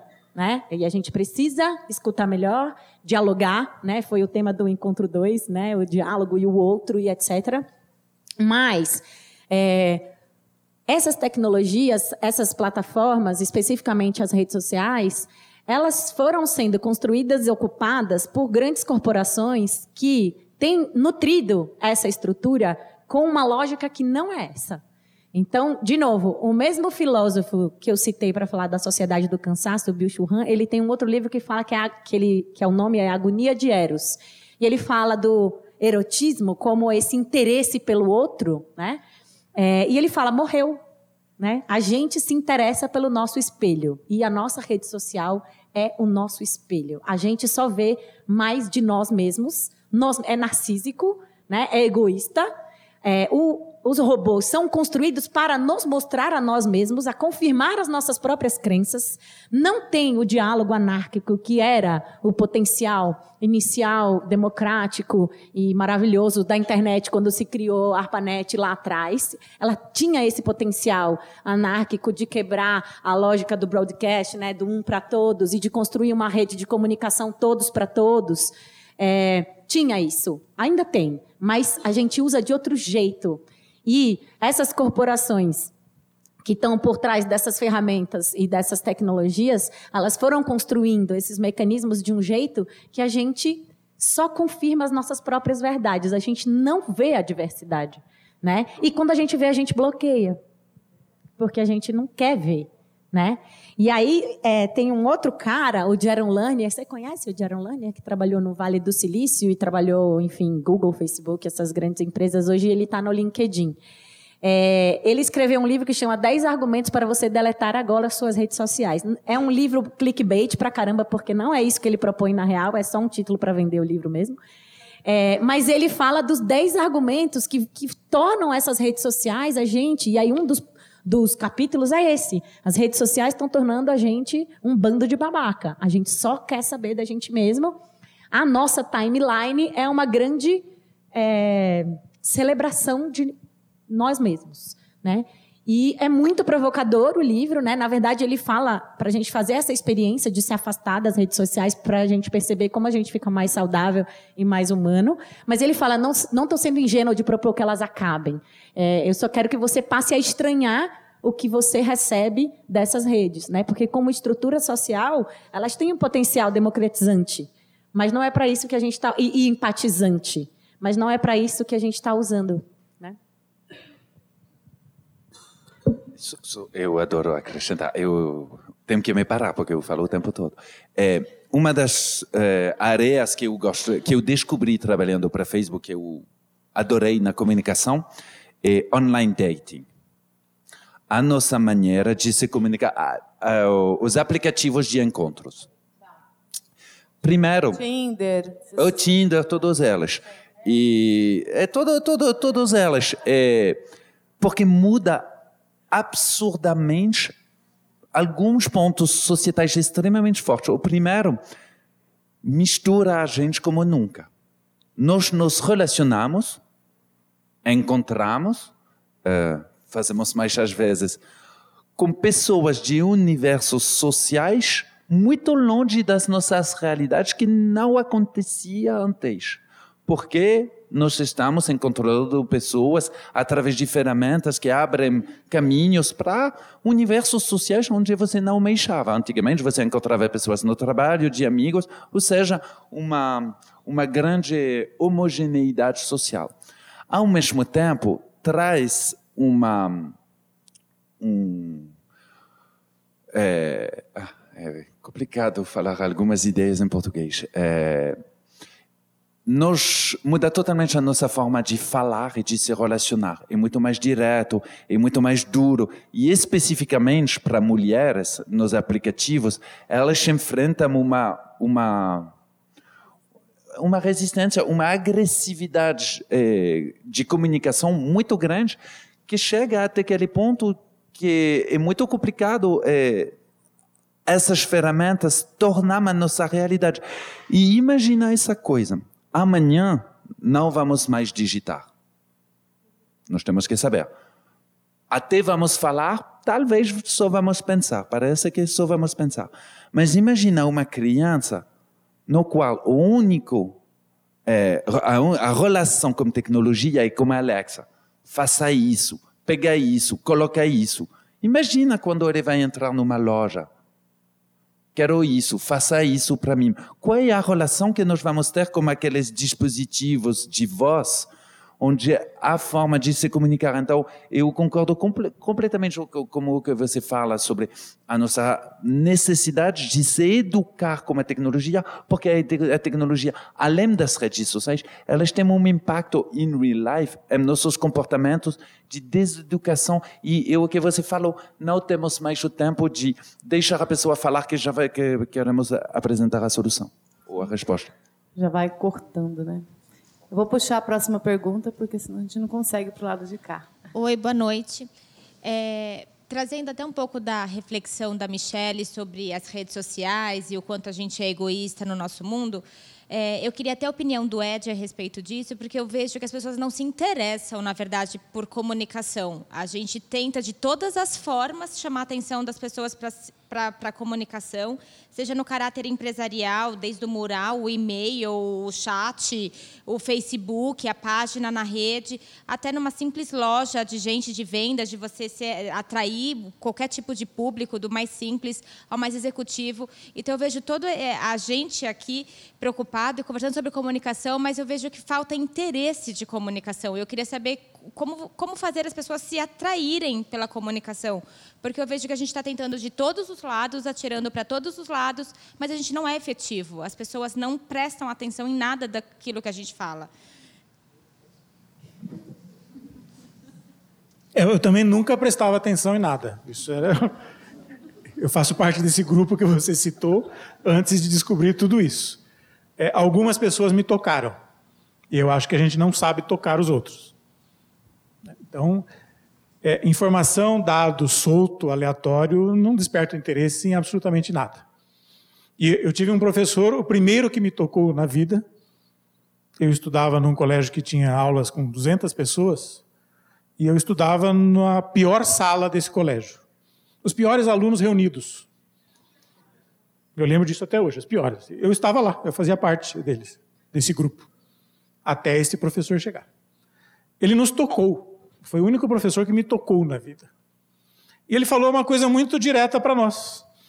Né? Ele entrou na sala, nós começamos a jogar aviãozinho nele, porque todos acéfalos, né? sem a mínima noção de nada, completamente alienados, é, querendo derrotar o professor. Aí o professor fez três minutos de silêncio e nos encarou. Nunca ninguém tinha nos encarado.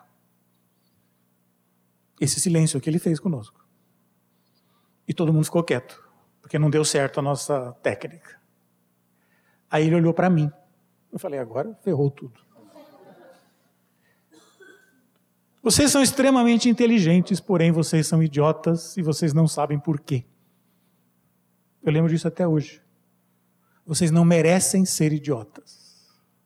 Vocês são extremamente inteligentes e vocês não deveriam estar nessa sala.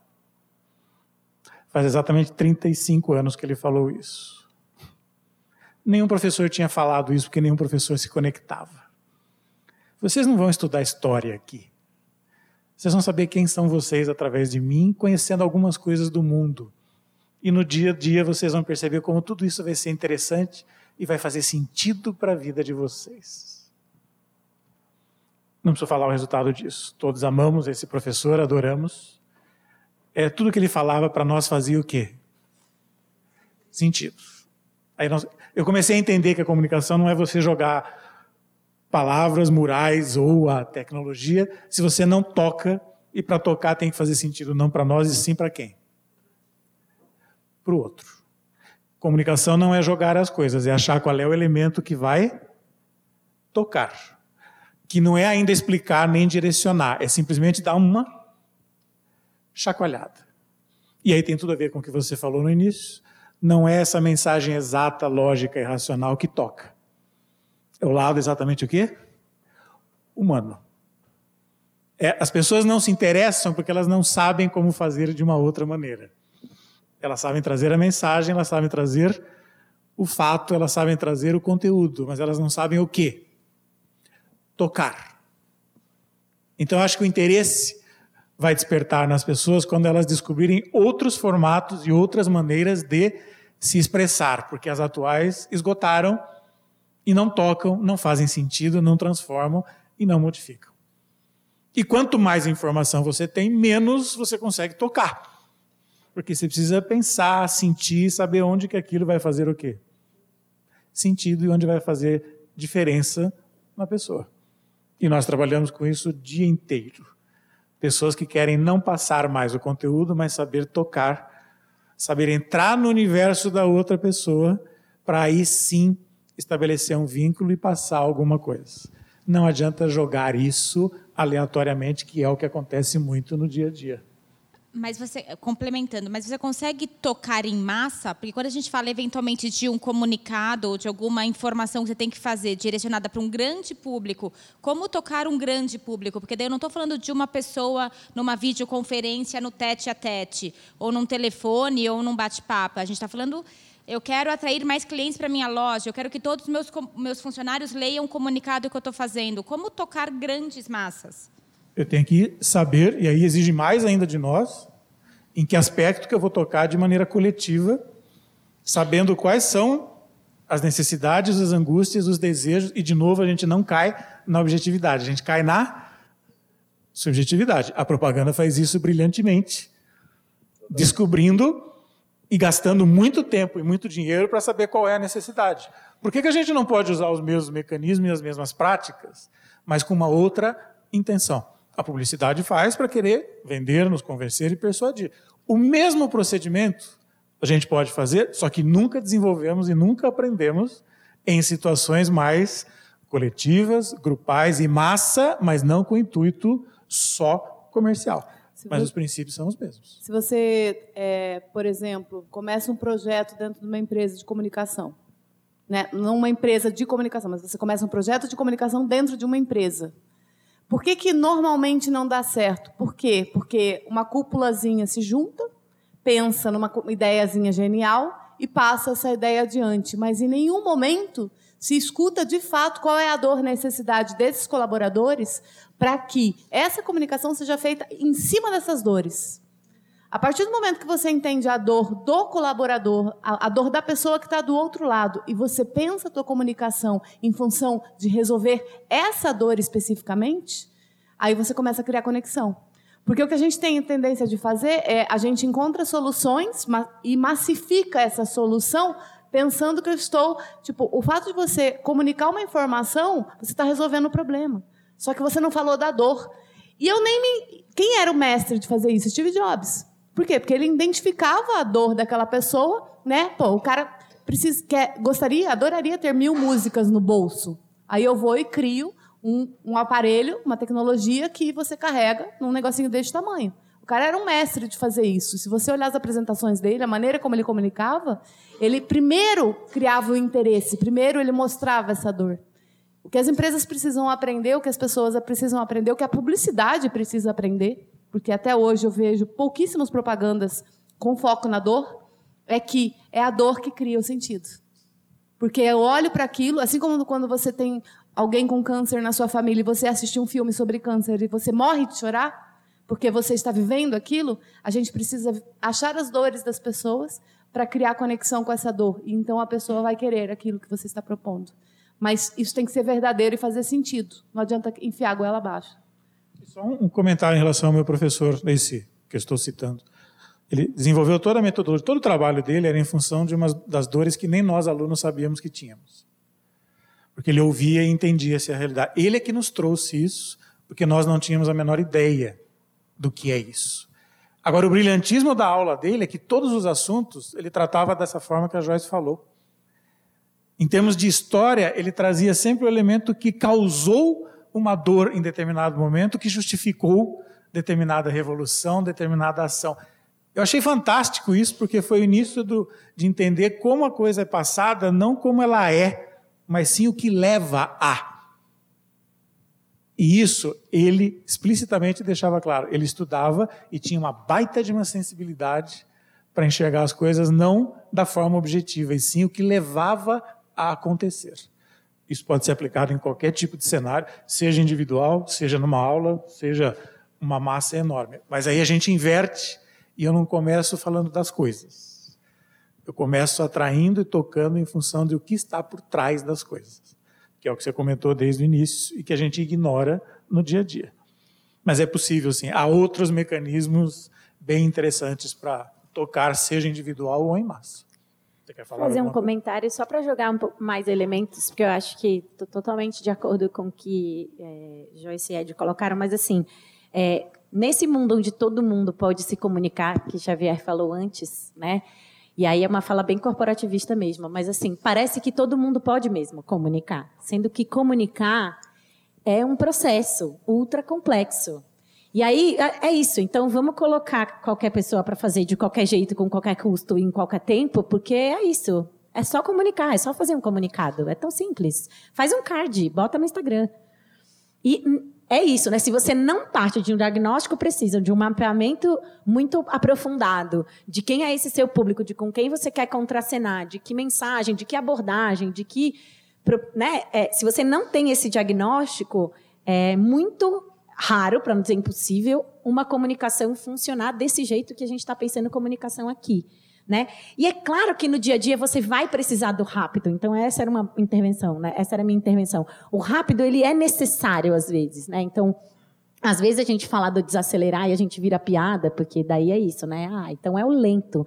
Não é o lento, é você pensar quando esse rápido é necessário e faz sentido e quando ele não faz e a gente está fazendo só porque é o automático, só porque é o natural, que natural que a gente mesmo criou e reproduz, né? Então, mesmo para fazer esse rápido, que às vezes é necessário, se você tem um bom diagnóstico, uma boa definição de estratégia de comunicação, um bom, uma boa avaliação dos seus públicos, no plural, você consegue fazer esse rápido com mais eficiência. Porque ele é necessário às vezes. É necessário ser top-down às vezes. Mas se você tem um reconhecimento, um, um, um, ecossistema de comunicação onde se constrói ali caixas de ressonância, né? Você pode fazer esse rápido. E vai funcionar melhor, talvez. Né? É, então, era só esse elemento que eu queria acrescentar. Então, vamos para a próxima pergunta. Conseguiu responder? Deu, deu uma ajudada? Assim? Maravilha. Oi, boa noite. Meu nome é Fernanda, é, sou fonoaudióloga, estou na área da comunicação. Estou com angústia aqui, ansiedade, porque eu queria, quero fazer comentários sobre todas as coisas que foram faladas.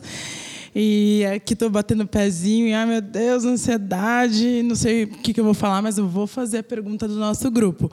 Mas eu quero fazer algumas contribuições. Acho que vocês têm falado coisas é, sensacionais de construção mesmo, que agrega.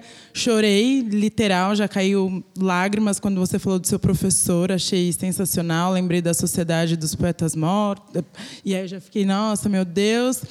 É, queria dizer que a comunicação ela é possível, né? ela é direito de todo mundo, né? todas as pessoas têm direito a se comunicar e a comunicação ela é possível de ser treinada, né? ela é possível de ser aprendida. Então, eu acho que é nosso dever também, como pessoas que, pelo visto, se interessam pela comunicação de maneira ampla, proporcionar isso para todas as pessoas. E aí eu acho que entra na, na questão do nosso grupo, é, fazendo um adendo, o nosso grupo se comunicou aqui, foi de maneira rápida, mas foi a gente basicamente não pensou na pergunta.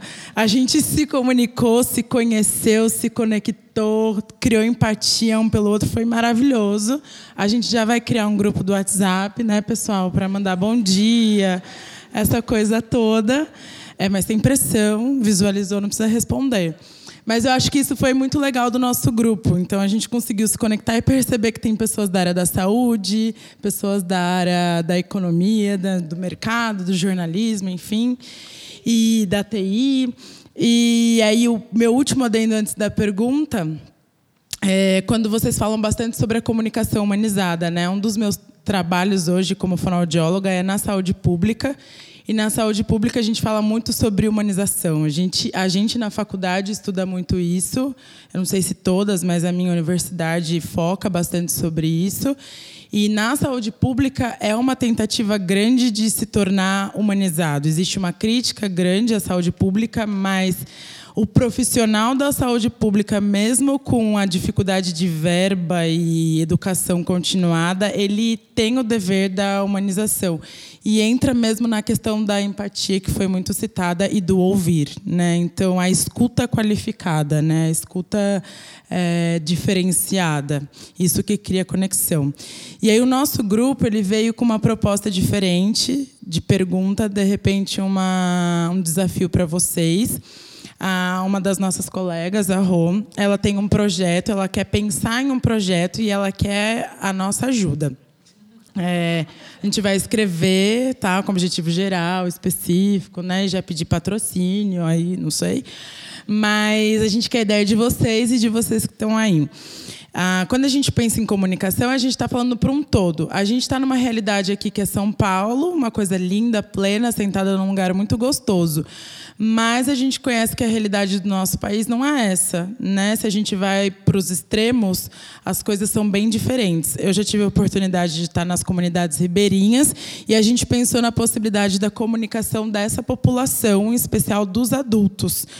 A comunicação é falada, mas ela também é escrita. E a gente percebe que nas comunidades ribeirinhas existem muitas pessoas adultas que não são alfabetizadas. Vocês falaram bastante sobre as redes sociais e a importância delas, da gente olhar elas como parceira, andando de mão dadas e não atrás. E a nossa, o nosso questionamento para vocês é como nós poderíamos pensar em algum projeto que envolvesse o uso da tecnologia, da nossa habilidade comunicativa para produzir o aprendizado é, educacional, pensando no que você falou, inclusive de reflexão, automatização, numa população de comunidade ribeirinha que não tem o mesmo acesso que a gente. Como que nós, como facilitadores, poderíamos ter o auxílio de vocês? De pessoas que, inclusive, nem conseguem escrever porque não sabem ler. Isso, é pensando no processo de alfabetização mesmo dessa população adulta. O, o, o, o foco seria os adultos. Obrigada. Então, um, ehm, eu comecei a pesquisar é, para pensar no educação ponto futuro. Como usar a tecnologia para pensar a educação formal e não formal. É um projeto. Está é, tá transmitido isso? Ok. Então, eu tenho um projeto para uma instituição brasileira, é, que eu vou apresentar daqui a pouco. É,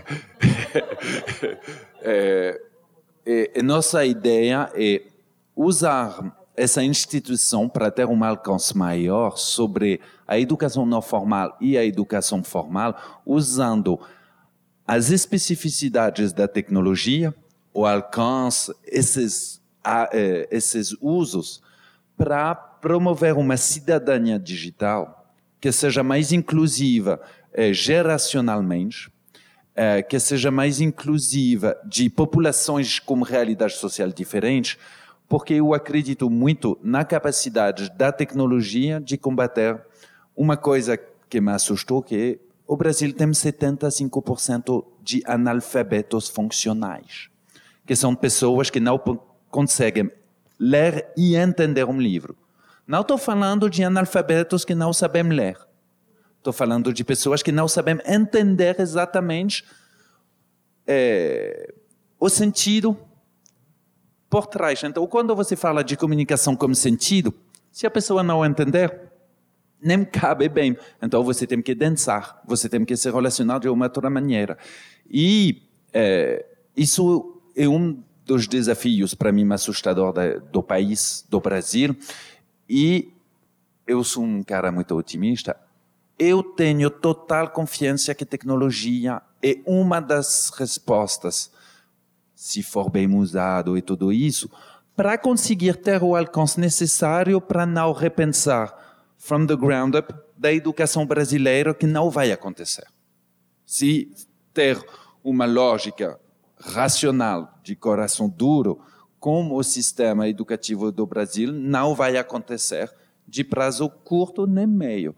Então, eu acredito que usando tecnologia, alguns projetos, é a razão que nós estamos promovendo naquele projeto Maratonas Maker, que são parte da tecnologia, essa noção de fazer acontecer, de hacking, de encontrar um caminho diferente para chegar é, naquele resultado. Eu acredito muito nisso na tecnologia. Agora não tenho solução pronta. Eu acredito muito na inteligência coletiva que está por trás, mas eu concordo plenamente que nem precisa ir tão longe na realidade. É, do país é exatamente que ainda e eu acredito muito no poder no impacto que a tecnologia poderia ter nisso é, eu queria complementar, apesar de eu não estar no painel, né? estou só moderando, mas é que me surgiu aqui uma coisa bem interessante. Eu recentemente toquei, mediei um grupo de diversidade mais de um ano junto com engenheiros. E eu tive o prazer de conhecer uma instituição de surdos que na década de 70 eles começaram a ensinar as crianças surdas como trabalhar. Então, ele, a Derdic, hoje eles são uma empresa que trabalham, que, tra que ajudam os surdos a entrarem no mercado de trabalho. E uma das coisas mais incríveis que, eu, que pode ser juntada com a tecnologia é que quando você não tem o sentido, porque você não tem conhecimento prévio para que você consiga entender aquilo que está sendo falado, você precisa partir para a experiência. Então, lá na Derdic, eles ensinam os surdos a partir, começando, isso desde a década de 70, e que é maravilhoso, eles ensinam o surdo fazendo, porque ele não tinha nem condição de pensar sobre a coisa. Então não adianta você levar conceito para uma pessoa que não, não consegue ter referência na própria cabeça. Então eles primeiro, por exemplo, iam ensinar a pessoa a trabalhar no estoque. Então ia lá e mostrava como era o estoque e tal, não sei o quê. E aí a pessoa tirava a caixa, botava a caixa. Depois que ela experimentava, ela tinha condição de analisar o que ela tinha feito. Então, eles, todo o processo de aprendizagem do surdo nessa escola é feito primeiro pela experiência e depois pelo conceito e pelas questões que estão relacionadas a isso. Então, eu acho que se a gente consegue associar a tecnologia com a experiência, a gente tem uma coisa riquíssima para ajudar pessoas que não têm condição de criar conceitos na própria cabeça. É muito ligado à, conceito, à, à conscientização da metodologia do Paulo Freire. Que, Sim, pro, que, que, que muito prossegue nisso. É a razão que a realidade virtual é, consegue. Enfim, dá para alavancar um pouco essas tecnologias. Muito difícil é, dar uma opinião assim sem conhecer o que, que é exatamente o projeto e o lugar onde você quer atuar, enfim.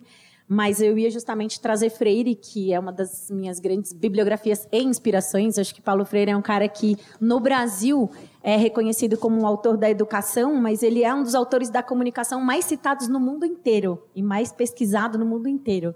Né? Porque ele tem justamente essa ideia de que a comunicação acontece na dialogia, no diálogo, na relação, no reconhecimento do outro, né? enfim. É, e eu diria, vá até lá entender a necessidade dessas pessoas. Acho que é o primeiro passo. Inclusive, entender se existe necessidade por tecnologia. Porque pode existir outra necessidade mais preemente ou anterior, né, para depois a tecnologia chegar, inclusive de acesso, né, que a gente desconhece. Eu estava na semana passada em Belém, no maior congresso de comunicação que tem no Brasil, e eu voltei muito sensibilizada pela realidade daquela cidade, porque a gente é muito sudeste centrista, né? Eu sou nordestina. Eu ainda consigo aqui em São Paulo falar assim: "Nossa, pera, isso é muito paulistano". Mas normalmente os paulistanos não têm esse olhar para São Paulo, assim, é uma coisa de é, segunda pele, do natural, do seu environment mesmo, do seu, do seu, do seu mundo, do seu é, entorno, né? Então você não estranha né? E quando a gente sai, a gente estranha. Então eu diria, vá, né? converse, conheça, pergunte, perceba. Se realmente a tecnologia for uma necessidade e tiver esse potencial de ajudar aquela comunidade específica a, é, a potencializar um processo de alfabetização, aí eu diria, em segundo lugar, conheça projetos que já fazem isso, porque existem. Né? É, o Instituto Socioambiental, o ISA, que é uma ONG grande aqui de São Paulo, tem um projeto interessantíssimo de construção de memória oral com é, comunidades do Vale do Ribeira, por exemplo. E é interessantíssimo. Eles usam tecnologia, site, é, como chama, podcast, não sei o que, e eles estão. E claro que algumas pessoas é, só têm cultura oral. E, e, a tecnologia entrou ali por um caminho que era possível, certo? E, e para potencializar esses processos. E no paralelo, eu diria, é, converse com os agentes locais responsáveis pelos processos de educação, para não chegar chegando, né? É, entenda as necessidades colocadas ali, as dores, o sentido que aquilo pode ter para aquele lugar. É, o Ed, antes só de você complementar, pessoal, deu nove horas. Eu quero saber de vocês. A gente continua respondendo essa pergunta. Vocês querem parar por aqui? Tem mais uma pergunta. Vocês se importam de ficar mais um pouco? Não? Querem continuar? Quem, quem, quem precisar ir embora, por favor, fique à vontade, né? Porque a gente tem o horário do evento. Mas a gente pode continuar aqui e terminar. Mas a, a pergunta final. Tudo bem para vocês também? Tenho mais 10. Oi? Minu- Tenho mais 10 minutos. Tem mais 10 minutos. É, porque alguém Tá me bom. espera depois. se você precisar, tá? Fica à É, eu só vou precisar mandar uma mensagem porque o esquema com o cuida- a cuidadora do meu filho e etc, etc. Então eu vou usar o celular rapidinho, tá, gente? Ok. Ed, a palavra é sua. Só uma, como vocês citaram, né? quando eu falei do professor, vocês falaram da Sociedade dos Poetas Mortos. né? O professor e os alunos criaram a própria sociedade deles, para quem assistiu o filme. E dentro das linguagens, dos universos deles, eles criaram aquela, aquela atividade paralela. Eu acredito demais nisso como recurso de você fazer a pessoa galgar sem entrar em diretamente em questões A, B ou C, mas tenta fazer uma sociedade não fechada, mas uma sociedade aberta dos poetas mortos. E no filme surgiram muitas coisas lindas. E nem o professor consegue controlar isso.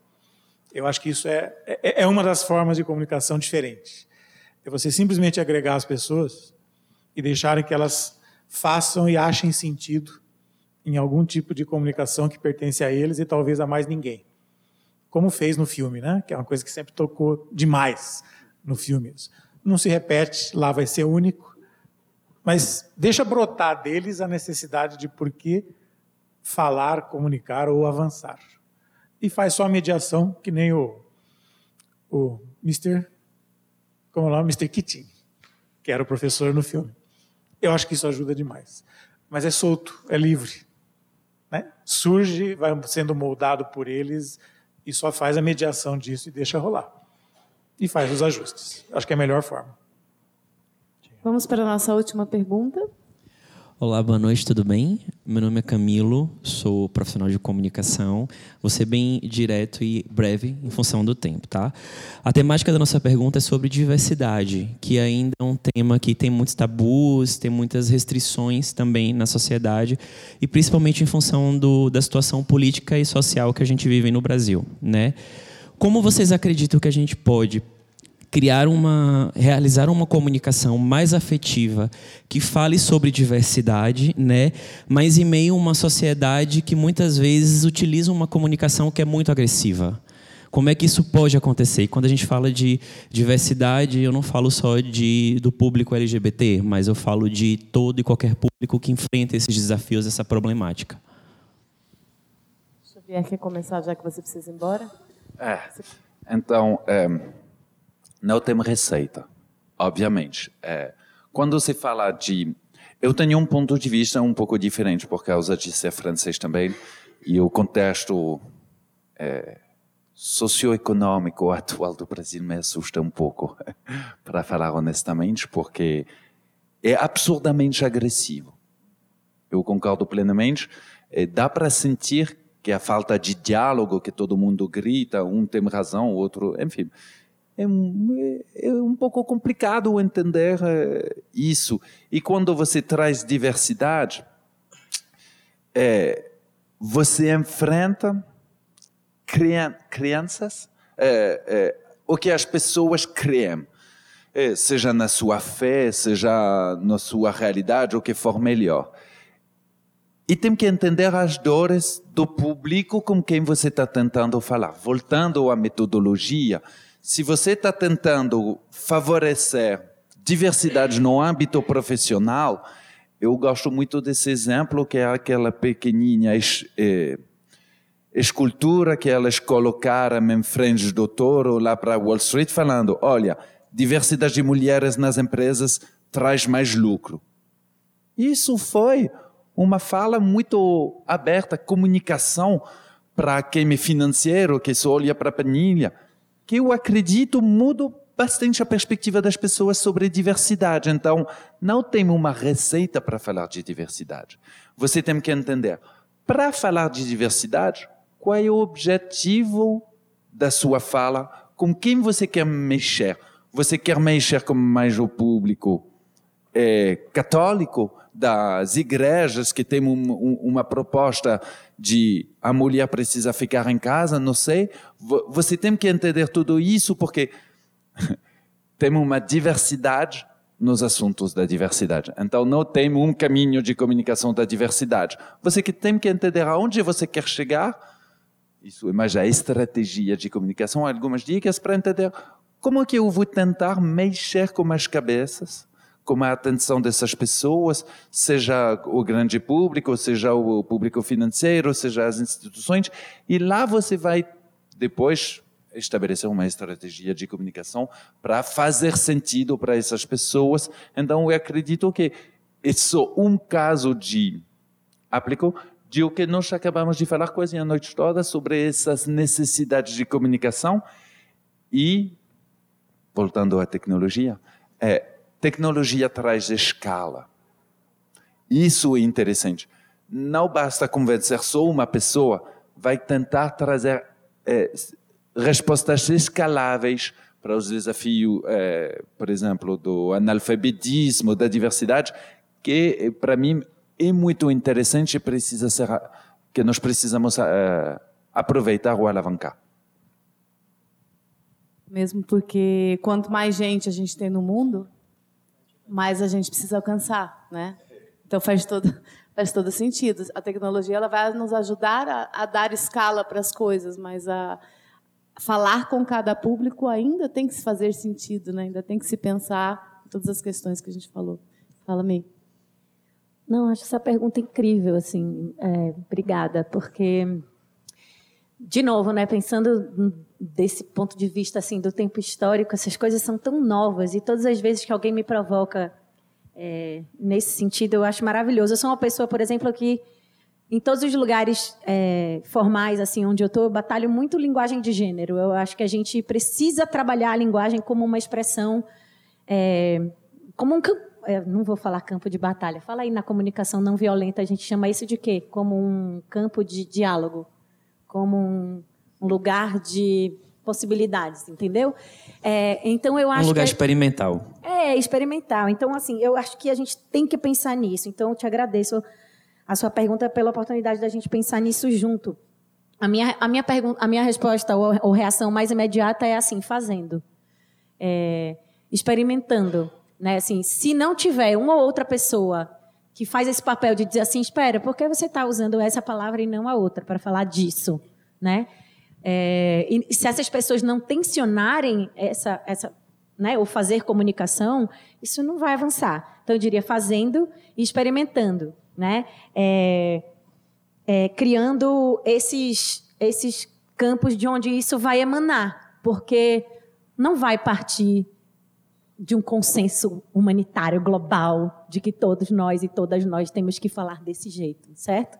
Ou se expressar desse jeito. Então, é, de novo, trazendo esse lugar meu do movimento slow, né? O, a mudança vai vir do pequeno, do devagar e do local. Então, se nessas pequenas fissuras a gente conseguir produzir ressonância, é daí que vai vir. Então eu diria, vamos fazer, vamos experimentar e até para fazer, a gente precisa ter abertura para se testar, porque não tem uma resposta pronta de como a gente tem que se expressar para ser inclusivo. Né? Tem gente experimentando fazer isso há bastante tempo, né? É, tem até uma organização, eu fiquei tentando lembrar o nome. Acho que é a Escola de Gente. Eles trabalham com comunicação inclusiva. É, que não necessariamente é comunicação para a diversidade, mas, por exemplo, a ABGLT também tem um manual de comunicação da diversidade. É, tem experiências, né? Então, eu acho que fazendo, porque eu acho que, de novo, né, a, a comunicação ela é espelho da realidade. A gente vai para aquele dilema Tostines, que eu não sei o quão geracional é isso. Quem tem menos de 40 não sabe o que é o dilema Tostines, né? Vende mais porque é fresquinho, ou é fresquinho porque vende mais. É, que é isso, assim, a comunicação é assim porque a sociedade é assim, ou a sociedade é assim porque a gente comunica desse jeito, ou a gente comunica desse jeito e aí a gente reforça as estruturas sociais. O que, que vem primeiro, né? As mudanças culturais, elas requerem paciência, persistência e experiência, né? Assim, fazer. Então, eu diria, vamos começar a fazer. Quer comentar, Ed? É, rapidinho. Só uma abordagem que eu daria é outra, diferente. E a gente faz isso muito em cursos a, a origem do pré-conceito, não preconceito, é pré-conceito. Eu tenho um conceito que é pré, isso significa que eu conceituei alguma coisa, às vezes sem ter passado por uma experiência para conceituar algo. Quando a gente pergunta para algumas pessoas em, em, atividades, por que, que você acha alguma coisa, da onde vem o conceito, a pessoa fica completamente perdida. Porque esse conceito foi inculcado, ele foi colocado, ele foi imposto. E a pessoa não tem nem o direito de refletir sobre isso. Esse eu acho um fator que eu acho muito legal de fazer em todos os trabalhos. Todo mundo conceitua e fala de tudo. Quando você pergunta qual é a origem do conceito, elas se perdem. Então eu comecei a ficar, não com raiva, mas às vezes com uma certa compaixão, porque às vezes a pessoa foi forçada a criar um conceito que não é dela. Quando a gente fala de diversidade, é muito difícil a pessoa, desde cedo, ser educada para gostar da diferença. Ela é educada para se adaptar ao meio cultural em que ela está e não tirar prazer da diferença. A diferença é riquíssima. Quanto menos a pessoa tem esse prazer pela diferença, mais limitada ela se torna. Acho que mudar essa, essa ideia de fazer da diferença o prazer para enriquecer a mim, ao outro e ao ambiente que eu estou. Mas se não tivesse processo antes de a pessoa saber da onde vem o porquê que ela tem esse preconceito tão forte, eu acho que não adianta nada chegar a impor alguma coisa.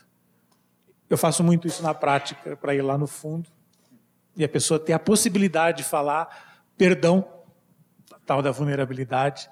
Eu achava alguma coisa, mas eu não tinha certeza, muito menos de onde vinha isso. E aí a gente briga com o ego, briga com a história, briga com a cultura, briga com tudo que é contra a diferença. Gente, muito obrigada a todos vocês. Queria agradecer por terem participado de mais esse encontro. Muito obrigada a vocês por terem trazido essa conversa tão rica. Eu acho que todos nós aqui estamos saindo com algumas provocações dentro de nós, né, para pensar sobre tudo isso que a gente falou. Esse material vai estar disponível dentro de um mês, mais ou menos, né? Tanto em podcast quanto em vídeo na internet. E agradeço os nossos participantes. Muito obrigada a todos.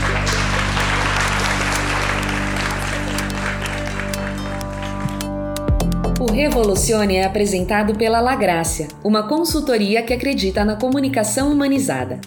Criamos ambientes e dinâmicas para incentivar o diálogo, a empatia e a cocriação entre pessoas. Saiba mais em lagracia.com.br ou em nossas redes. Os endereços você encontra na descrição do podcast.